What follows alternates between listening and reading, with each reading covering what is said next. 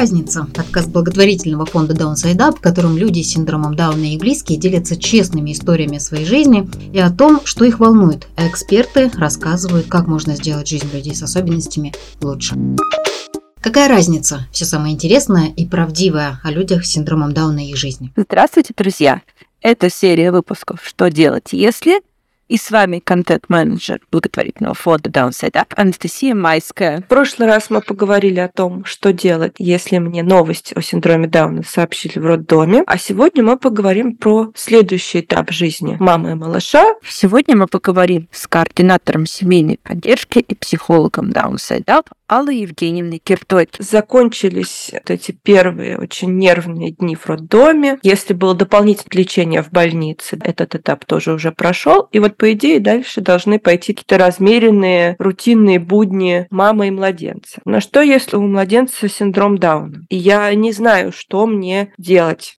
Вот этап, который, ну, вы говорите, вот он, он мерные дни в роддоме закончились, вот закончились, э, если ну, была, были какие-то проблемы по здоровью, и была какая-то медицинская история, и она тоже закончилась, и вот уже дома. Ну, на самом деле, все, конечно, не, не заканчивается, и важно, что именно там происходило. Уже какой-то этап отношений мамы с ребенком, он уже есть, поэтому, когда мама оказалась дома, может быть, она потеряла тех помощников, которые у нее были в медицинском учреждении, те, кто заботился о ребенке наряду там с ней, да, и она может оказаться состоянии большей растерянности, большей тревоги. Может быть, пока она была в роддоме, была вот эта дистанция между ребенком, у которого синдром Дауна, да, вот, и тем ребенком, которому она все еще прикипела душой. Может быть, вот эта вот близость, какой он, и в чем его необычность, тоже может быть стать для нее сложностью. Сложностью может стать то, что в роддоме после того, как ребенок родился, не прозвучали очень важные слова. Мы поздравляем вас, родился ваш э, сыночек, там дочка, что э, родился именно малыш, именно тот, кому нужно материнское э, внимание, тепло. Вот эти вот очень важные слова, неважно от кого они прозвучат, они обязательно должны звучать, что ребенок родился. Потому что в сознании, эм, ну, не, не в сознании, на уровне, да, такого вот эмоционального э, ожидания а, ребенка, которого ты вот э, желанного и желание его увидеть, и у тебя нет возможности его увидеть, потому что он, которого ты себе представлял, не родился. Конечно, это происходит далеко не у всех э, мам. И э, я не знаю, проводились ли такие исследования, да, в каком процентном соотношении есть те мамы, которые не, не могут принять сразу ребенка из-за того, что у него э, родился, ну, из-за того, что у ребенка э, лишняя это хромосома, синдром Дауна. Вот, но э, точно совершенно есть те мамы, которые ждали малыша, и родился малыш. И, кстати, им будет гораздо сложнее признавать, и они видят этого малыша, он реальный, абсолютно и в нем нет ничего необычного им, э, для них. И они, им сложнее будет признавать, что у ребенка есть нечто. Вот это вот есть нечто, это ведь тоже ведь непонятно, что именно. Потому что им говорят, у вашего ребенка синдром Дауна. Он говорит, ну, вот, я, да, я смотрю, ну вот, ну что, ну что синдром Дауна? Но ведь он же вот такой же, вот, вот что, что в нем такого необычного? И вот это вот и... Э, Мама и малыш с синдромом Дауна выписываются из роддома. А что дальше? Что делать дома? Начинается, в общем-то, забота о ребенке, какой она была бы, если бы это было э, диагноза не звучало. То есть, что значит начинается забота? Начинается знакомство, начинается настройка, подстройка, ребенка под маму, маму под ребенка. Да. И сейчас самое главное на этом этапе это вот налаживание этого самого диалога. Это, с одной стороны, вот это разъединение, потому что они до, до сих пор были единым физическим организмом. Вот ребенку нужно научиться понимать маму, маму, маме нужно научиться понимать ребенка. И очень многое ей узнается э, в том опыте, которым, который был у нее, как, ну, не знаю, у мамы, например, э, двух э, или одного, или нескольких обычных детей до рождения этого, или э, начинает воспроизводиться тот опыт, когда она была ребенком, когда она была младенцем. Так выглядят, ну, более-менее э, э, ну, достаточно, наверное, благополучные сценарии. В этот момент, когда малыш еще совсем маленький, нужно ли родителям читать все о синдроме Дауна? Сколько информации им нужно на данном этапе? Нужно ли читать о, воз... о возможностях взрослых людей с синдромом Дауна, например, о прогнозах, о том, что их ждет в будущем, а насколько много сейчас нужно прочитать о развитии ребенка, вот до какого возраста. Вообще, насколько нужна э, в этот момент такая полная картина? Или нужно растить младенчика, полагаясь на свой опыт, на свою родительскую интуицию?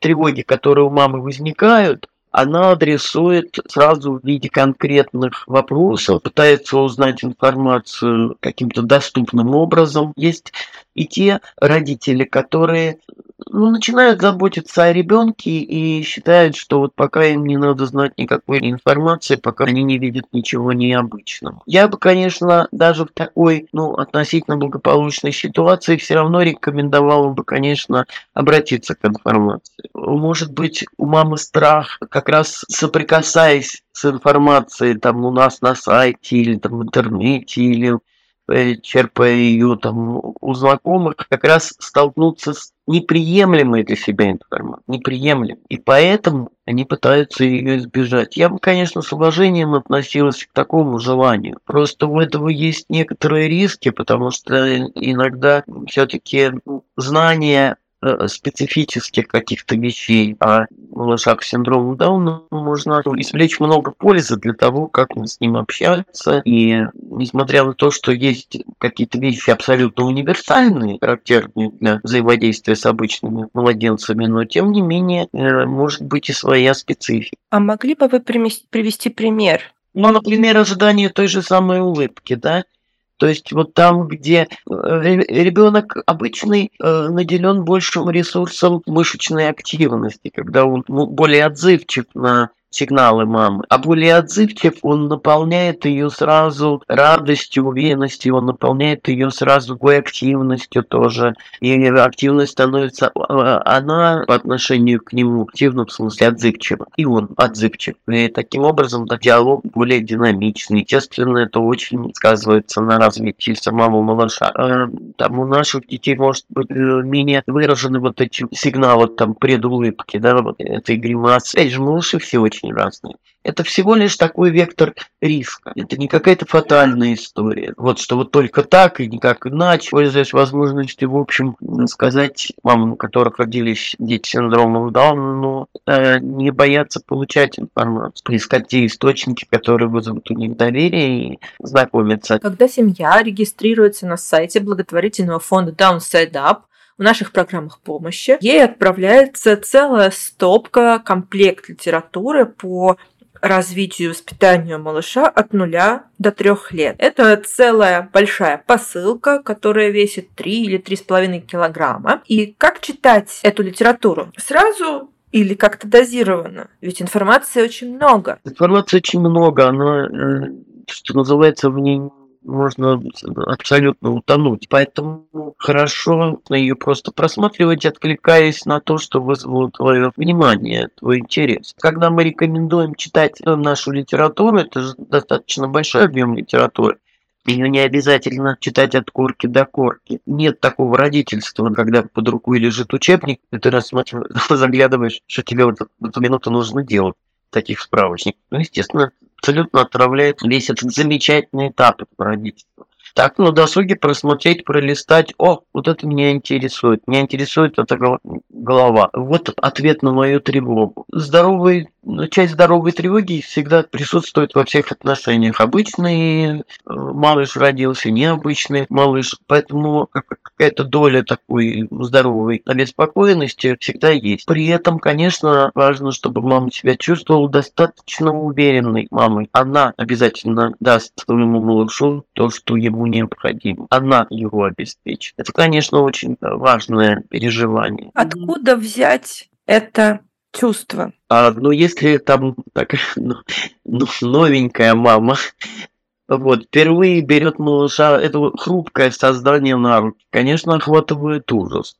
Но большинство, очень многих есть эта растерянность. Впервые ты принес младенца с синдромом Дауна или без синдрома Дауна, да. Сначала, конечно, поначалу есть э, растерянность. Разницы нет никакой. Ровно то же самое, что ты испытывал бы, если бы был обычный ребенок, точно таким же он оказался бы хрупким и уязвимым. К сожалению, не всегда срабатывает такой благополучный, такой радужный сценарий. Бывает и по-другому. И нам пишут мамы, которые уже нашли силы написать, например, в соцсетях.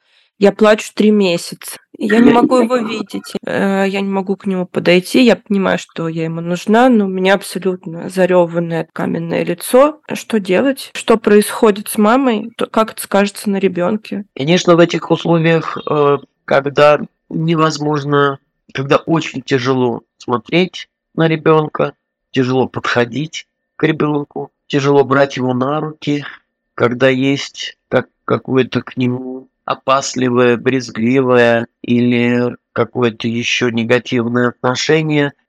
Сама мама тоже страдает от этого. У нее может быть много вины, злости. А маме нужно, ей, конечно, важно оставаться не, не в изоляции, чтобы она могла поделиться этими чувствами и вообще рассказать и обсуждать чувства. Вообще говорить о таких чувствах чаще всего тяжело, потому что ну, они как минимум очень противоречивые. Мама понимает, что ребенок ни в чем не виноват. Мама может э, иметь как раз эти противоречивые чувства и не бросать ребенка. Очень хочется как-то под подбодрить ту маму, которая испытывает противоречивые чувства, но все равно заботится о ребенке. Но как-то ей трудно с ним взаимодействовать. Она чувствует, что вот сейчас не с кем этим поделиться. Но она, она является в этот момент достаточно хорошей матерью. Любая мать делает для своего ребенка наилучшим образом то, что она умеет. Да, вот единственное, что она могла, вот то, что было в ее силах, это не бросить его, не отказаться. Самое большее, что она может сейчас, это его кормить и подать намертво. Но ведь когда в такой ситуации оказывается, по сути, да, мама с ребенком, как вот очень уязвимая пара, но маме нужна помощь, нужна очень простыми действиями. Улыбнуться, взять на руки. Вот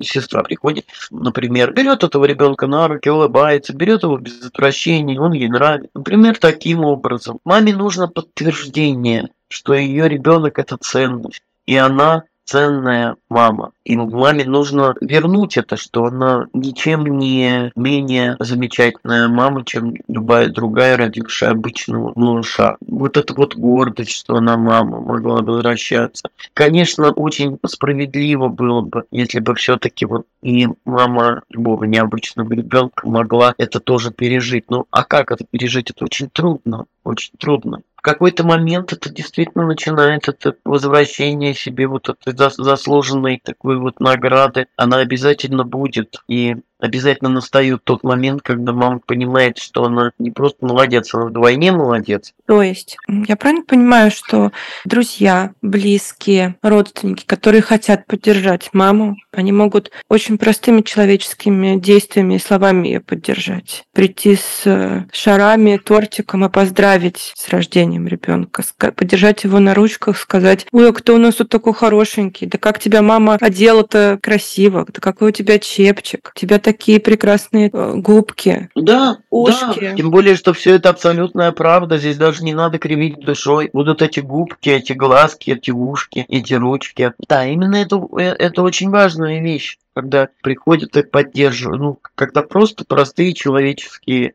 слова. Здесь важно не убеждать маму что у нее нет повода для расстройства. Здесь важно не обесценивать всю вот эту вот боль, которую она испытывает. Она может злиться, потому что, конечно, справедливо и говорить, ага, папа на мое место. Но надо с пониманием, конечно, относиться к тому, что человек, конечно, переживает драму в своей жизни. Сейчас он переживает эту драму. Это не конец жизни он переживает. И он сталкивается с событием для него драматичным, потому что неожидаемым, но неизвестным. Это не то событие, которое пришло в его жизнь для того, чтобы эту жизнь изувечить, а может быть наоборот.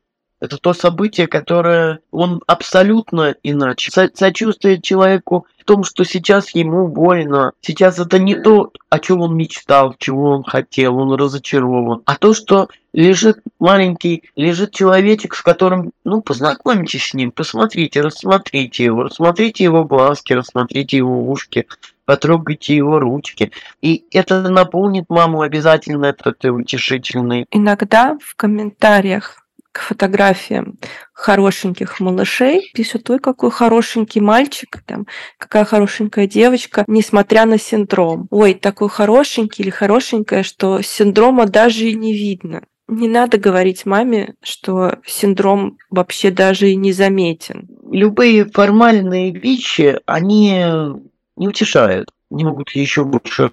Нужна искренность. Искренность в том, что ну, не каждый чужой младенец с синдромом или без синдрома вообще в принципе доставляет эстетическое или какое-то удовольствие каждому первому другу. Кому-то вот нравится лягушачий возраст, такой все вот прям такой вот. Кому-то не нравится, вообще не видит, не понимает вообще, как можно восхищаться тем, что вообще еще и на человека это не похоже. Не надо из себя ни, ничего вот помучивать. Любая искренность, о, вот такой вот, ой, какой маленький, ой, какой красотуля, ой, еще какой червячок, ой, какой еще паучок, ой, какой еще там, я не знаю, что, что, что бы сказали про обычного, да, то, то бы сказали, ведь там же не, никто бы не щадил, да, вот там маму, ну, и не приседал. При этом все бы нашлись, что сказать хорошего, когда вот перед ним младенец. Даже если тебе младенческий такой возраст, там, скажем, не близок. И здесь тоже очень важно. Желание сказать хорошее.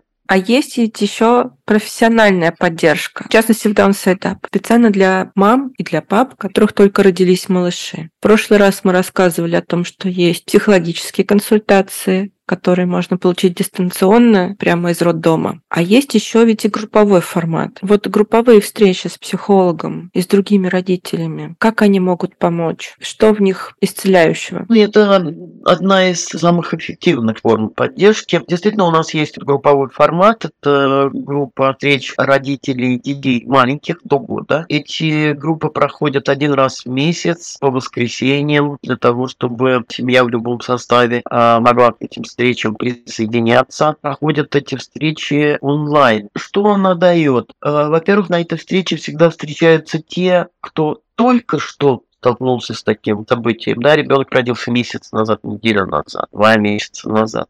И те, кто уже не в первый раз на этой встрече. И вот те, кто не в первый раз на этой встрече, и те, чьим детям уже больше месяцев, они создают вот это очень устойчивое такое сообщество родительское. Еще есть два психолога, которые вообще изначально фундамент этой конструкции, на которую мы можем могут опереться все. Да? Эта травма, она как раз связана да, с рождением ребенка. Это травма про уродство, про, про дефект. И люди боятся выглядеть такими в глазах окружающих почему это еще так болезненно, почему не как люди с синдромом Дауна, как воображаемое вот это вот, вот этот урисуемый ужас. И когда приходит пара, которая боится в глазах окружающих выглядеть как-то не так, и видит перед собой нормальных, обычных, красивых людей, молодых, успешных, они возвращают себе снова вот эту уверенность, что они так же выглядят в глазах окружающих. Потом этот вот обмен тревогами, эти же тревоги, они разнятся, да, и вот этот обмен кому что страшно, дает возможность увидеть, что то, чего боишься ты, не пугает другого.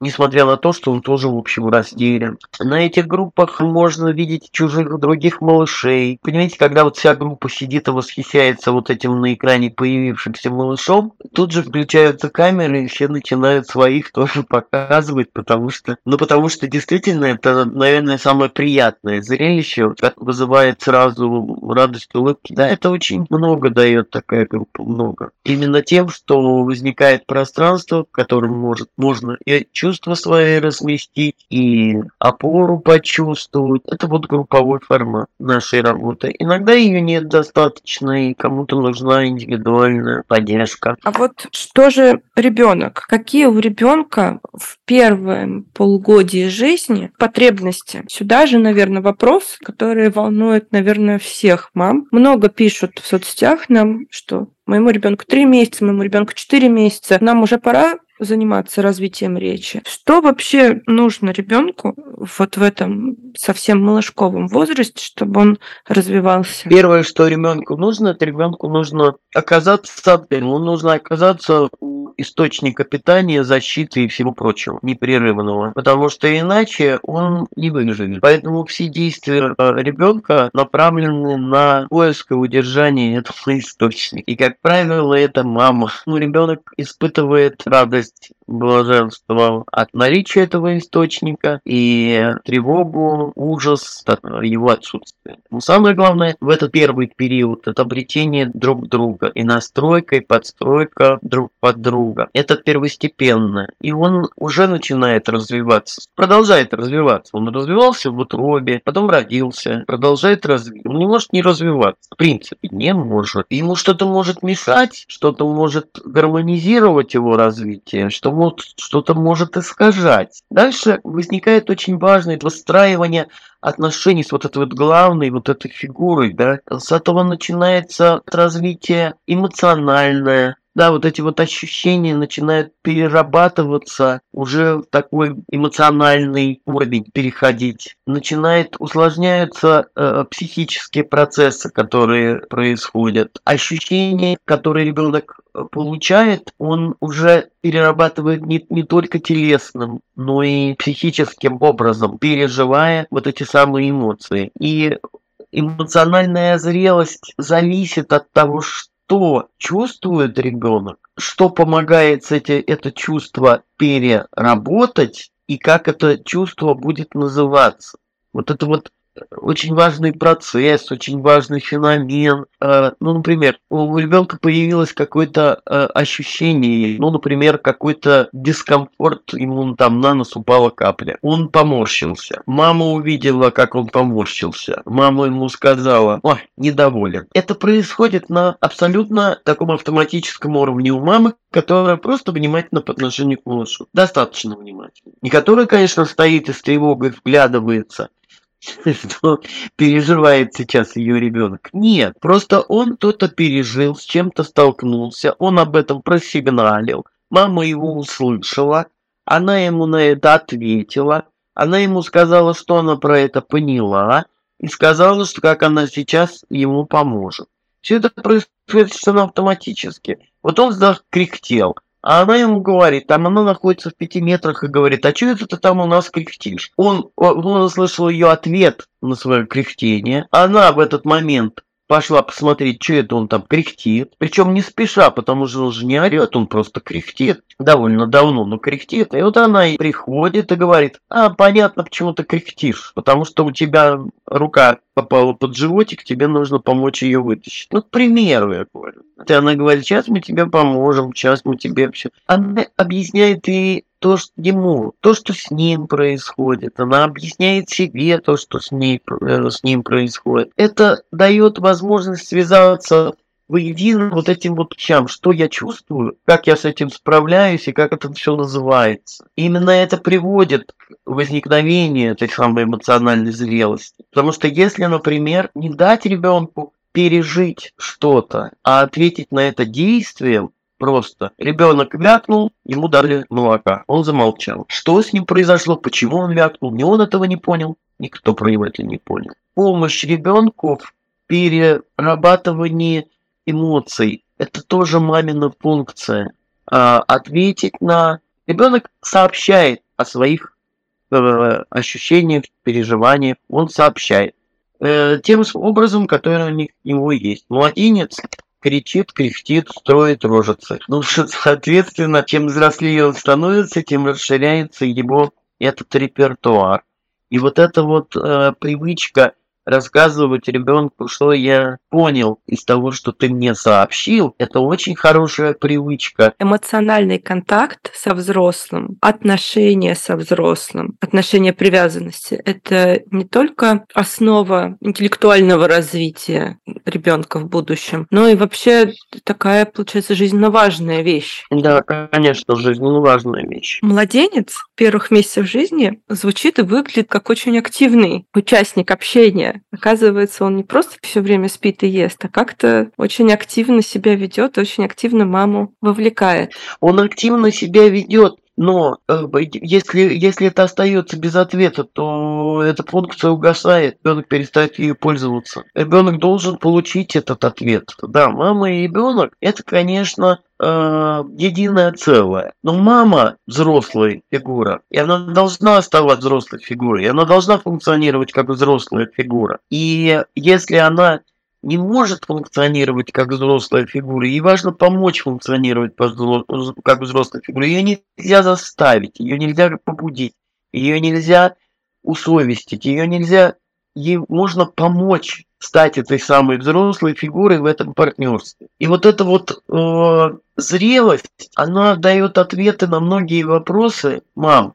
Вообще-то среднестатистическая обычная мама, да, никакой такой прям супер зрелой не является. Она есть такая, какая есть, она никакой там супер какой-то не должна быть. Это ее этап жизни, это ее этап собственного развития, это ее этап да, проживания с ребенком, ее вот собственный личный опыт. Она не может к этому опыту подойти более опытный, чем она есть. Помощь профессиональных организаций, она, конечно, очень важна. Понимаете, когда всему свое идет время, своя череда, специалист по раннему развитию ребенка, когда рождается необычный ребенок, должен войти, прийти к маме сразу же, как только вот это возможно. И лучше пусть он туда придет, педагог, и сосредоточиться, и сосредоточиться именно на вот этих вот психологических задачах, то есть поддержит маму. Потому что самое важное да, для э, специалиста по раннему развитию ребенка, для дефектолога, это чтобы мама начала выстраивать адекватный с ребенком диалог. И через месяц скажет, а вот такие-то картинки повесьте, а вот такого вот цвета. А вот так вот вы выкладываете на животик, чтобы вот эта группа мышц работала, там, я не знаю. Или еще что-то скажет. Специалист по раннему развитию ребенка, конечно же, сможет понять, э, какие средства коммуникации ребенок включил а все ли у него в порядке, опять же, со слухом, как он слышит, как он видит, что происходит. Опытный специалист, он способен все это очень рано увидеть. И увидеть рано, помочь маме сориентироваться в этих средствах коммуникации. Потому что, как они могут не очень хорошо видеть или там могут не очень хорошо слышать, все эти вещи, они чрезвычайно важны все средства коммуникации очень, как они работают, очень важны в этот момент. И если какой-то из этих средств работает э, недостаточно хорошо, ведь это в этом возрасте не фатально, потому что есть много альтернативных вариантов. Важно, чтобы не страдал сам контакт качество этого контакта. Э, тогда вот ранняя помощь, станет, ну, тогда станет понятно, и маме станет понятно, какая следующая ступень. В следующем выпуске мы как раз поговорим с таким специалистом по ранней помощи и спросим, что делать и как развивать ребенка с синдромом Дауна. А пока напоминаем, что консультации психолога, группа поддержки, помощь специалистов по раннему развитию и многое другое доступны бесплатно из любой точки мира, и подробная информация о программах помощи Downside Up есть на нашем сайте. Ссылка будет в описании к этому выпуску. Спасибо, что дослушали нас до конца. Ставьте лайк этому выпуску и до встречи в следующих. thank you